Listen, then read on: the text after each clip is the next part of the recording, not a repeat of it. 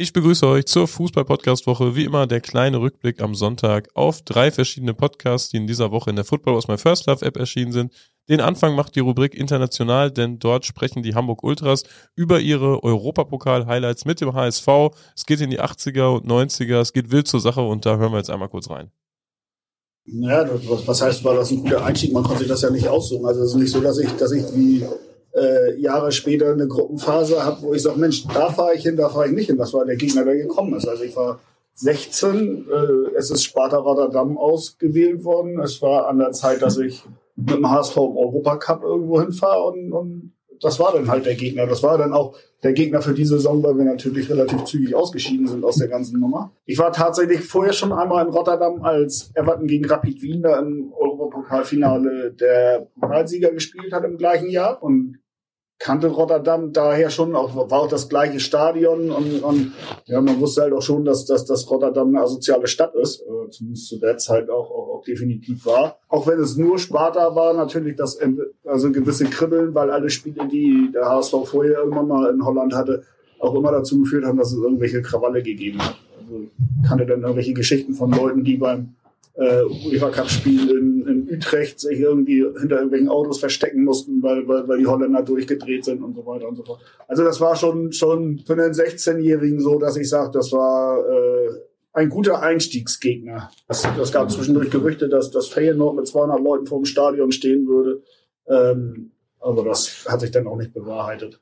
Hatte man früher eigentlich die Möglichkeit, was über die gegnerische Fanszene herauszufinden? Also wenn Hamburg zum Beispiel jetzt, keine Ahnung, gegen Vojvodina Novi Sad spielen würde, dann drückt man zwei Sachen bei YouTube, dann kann man sich ein ungefähres Bild äh, der Fanszene ausmalen.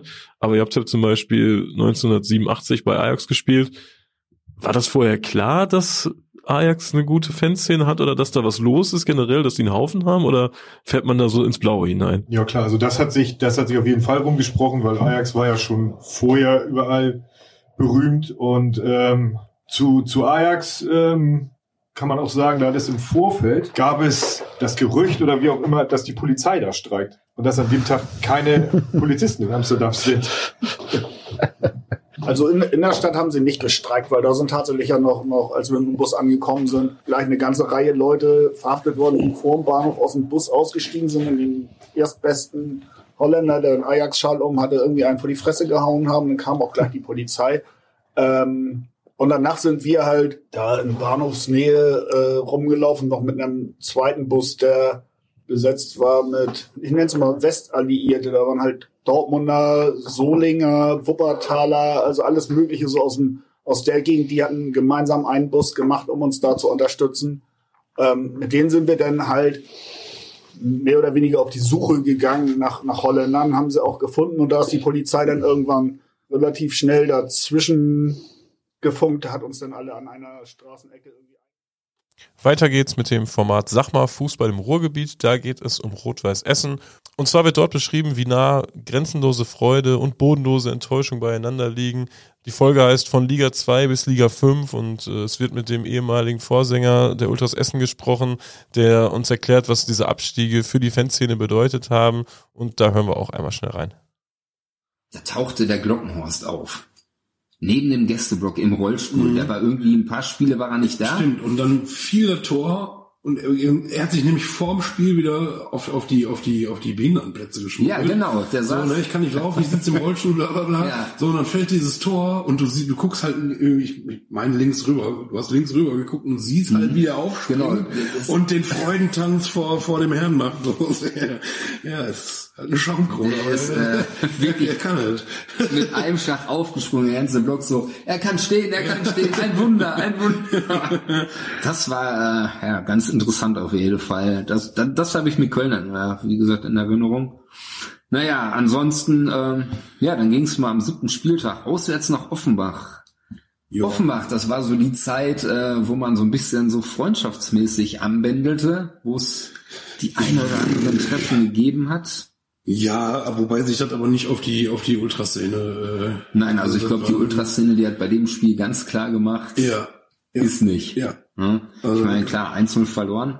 Ähm, also, ich, weil ich an dem Spieltag noch weiß, also ich weiß, wir sind im, im Zug gefahren und äh, sind in Offenbach angekommen. Das ist ja, glaube ich, auch nur so ein kleiner Kackbahnhof gewesen. Und dann rannten da irgendwie zwei, drei, fünf Bullen rum äh, mit diesen mit diesen Westen, was stand da drauf? Äh, Fan, Fan-Kommunikator, bla bla bla, so und die, da lief dann irgendwelche lustige Musik aus irgendwelchen äh, Lautsprecheranlagen, die dann aufgebaut wurden, so, ne, wir machen heute alles auf friedlich und, und ne, bitte macht hier irgendwie keine Randale und so, so okay.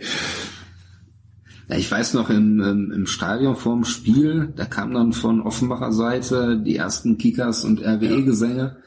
Was dann beantwortet wurde mit, äh, mit Essen Bremen, Essen Bremen und so nix. Ja, ja ganz ja. genau. Ähm, da hat man, ja, wie gesagt, den schon ganz deutlich gemacht. Nee, nee, ist nichts mit Freundschaft. Ich meine, die Kontakte zwischen den Leuten, die sind ja geblieben. Die gibt's ja immer noch, klar. Zumindest, also, ja, also ich, damals find die, Ich finde die ja Offenbarer, also ich habe jetzt über die Jahre vielleicht drei, vier irgendwie mal kennengelernt. Ich finde die nicht per se scheiße. Ich kann halt nur nichts damit anfangen, allein schon auf der Tatsache, dass die schon über Jahre mit Leverkusen irgendwie, also ich, ich halte nichts von diesen, bist du mein Freund und du bist mein Freund und ne, so, mhm. so deswegen war das für mich eigentlich schon immer außen vor. Ich weiß nicht, die Ultramentalität oder die Ultraszene äh, in Offenbach, wenn wenn es denn eine gibt, ist damals, ja bis heute nicht geklärt, ob es äh, damals definitiv, ja mittlerweile äh, sind ja schon welche, aber damals definitiv nicht. nicht also, ne? also überhaupt nicht. Das hat mich nicht. Das waren ja so andere sportliche Jungs, die ja. so ein bisschen ja. ihre Kontakte da hatten. Ja. Also sollen sie auch machen, alles gut, so. Ich kann mich dann noch an ein Spiel erinnern, äh, Aalen gegen Offenbach. Da war ich und dann standen Essener und Offenbacher da. Boah, weißt du noch, bei dem Spiel in den 80er, boah, haben uns aufs Maul gehauen da am Zaun. Ey, da war ich auch. Wahrscheinlich habe ich dir eine gegeben. Und äh, ach, das war dann irgendwie ganz lustig. ja, auf jeden Fall, das, das weiß ich noch so von Offenbach. Und es war, glaube ich, Baustelle. Die waren, glaube ich, so am Umbau, ne? Äh, ja, da hat der Steuerbau, so. Steuerumbau hat da gerade, glaube ich, angefangen. Das, das also ich glaube, die Hintertortribüne hat da gerade gemacht. Die, oder die war brandneu, als wir, oder die war im Ausbau. Auf jeden Fall war die schon auf, aber ich weiß, die, die Stufen waren ziemlich blank weiß. Das weiß ich noch. Also die waren irgendwelchen Baustellenzaun dann ja. so an der Seite. Na. Ja gut, dann ähm, ja ein Heimspiel gegen Paderborn. Da ähm, boah, irgendeiner aus dem RWE-Forum hatte das mal geschrieben oder oder so. Ähm, ja 89. Minute, wir führen 2-0. Was bist du denn so nervös? Ja, und dann äh, Abpfiff 2-2. Auch einer der wichtigen Punkte für RWE, die dann am Endeffekt der Saison dann gefehlt haben.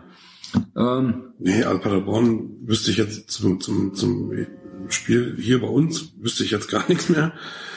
Das will ja an Paderborn auch präsent in Erinnerung bleiben. Ne? Also ich meine, zu dem äh, Zeit, also mittlerweile haben sie ja Szene, aber so zu dem so, Da kann ich mich an, das, an das Spiel in Paderborn, da kann ich mich erinnern. Da war das nämlich noch in diesem alten Ding, wo die, ich weiß jetzt nicht mehr, wie das hieß, Schloss Neuhaus, Stadion, keine Ahnung, schieß mich tot. Äh, da kann ich mich aber auch nur dran erinnern, weil es da einen mega geilen Backfisch vom Stadion gab. so, so wurde ich gefragt, warum zum Teufel kriegst du in Paderborn einen Backfisch?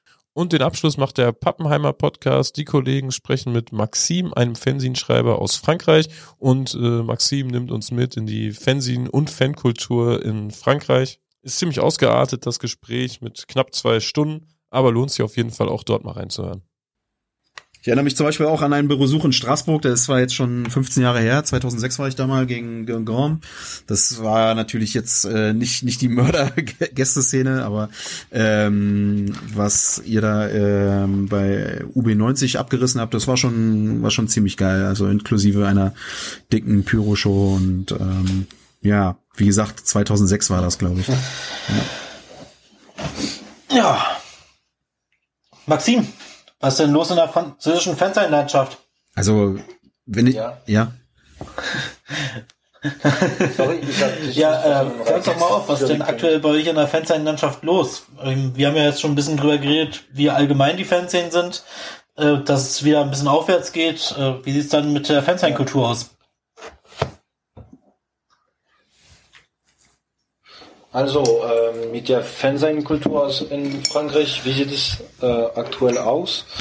Ähm, ich werde sagen, in die, seit zwei Jahren ähm, gehen wieder viele Fernsehen raus, also mehr als früher, ähm, weil es, es ging ja äh, in, in der Anfang der 90er ab mit den Fernsehen in Frankreich und jede Fernsehne hatte sein, sein, sein kleines Heft und dann ähm, mit dem Anfang von Internet und so in den 2000er ähm, ging es dann zu Ende in der meisten der, der Gruppe.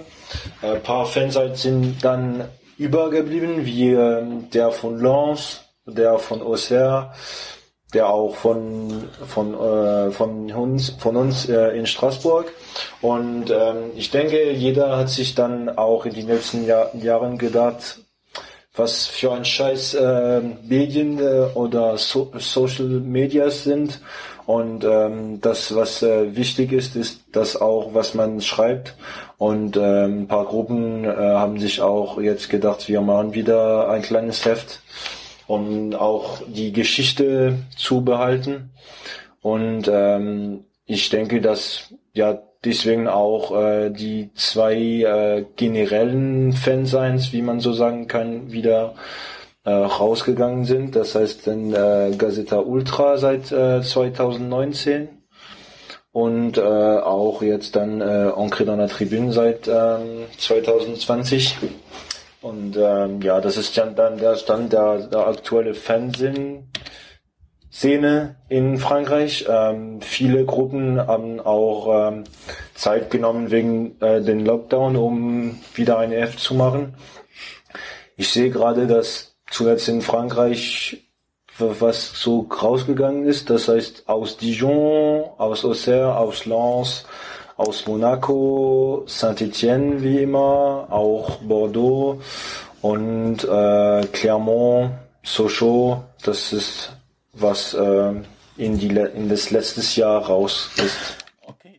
Das war der Pappenheimer Podcast. Ansonsten sind auch noch einige andere interessante Podcasts in der App erschienen diese Woche. Unter anderem die neue Folge von Märkischer Rasen. Denn dort geht es um zehn Stadion-Geheimtipps in Brandenburg und äh, nicht die üblichen, die man kennt, wie Cottbus oder Frankfurt oder, sondern da geht's richtig in die Tiefen. Äh, sehr, sehr interessante Folge geworden. Winko hat äh, in seinem Kaffeekränzchen mit Schuss erneut über Filme, die die Ultraskultur inspiriert haben, gesprochen. Und die Fußballweltreise hält in dieser Woche in Bolivien. Ich wünsche euch viel Spaß beim Stöbern in der App. Bis nächste Woche.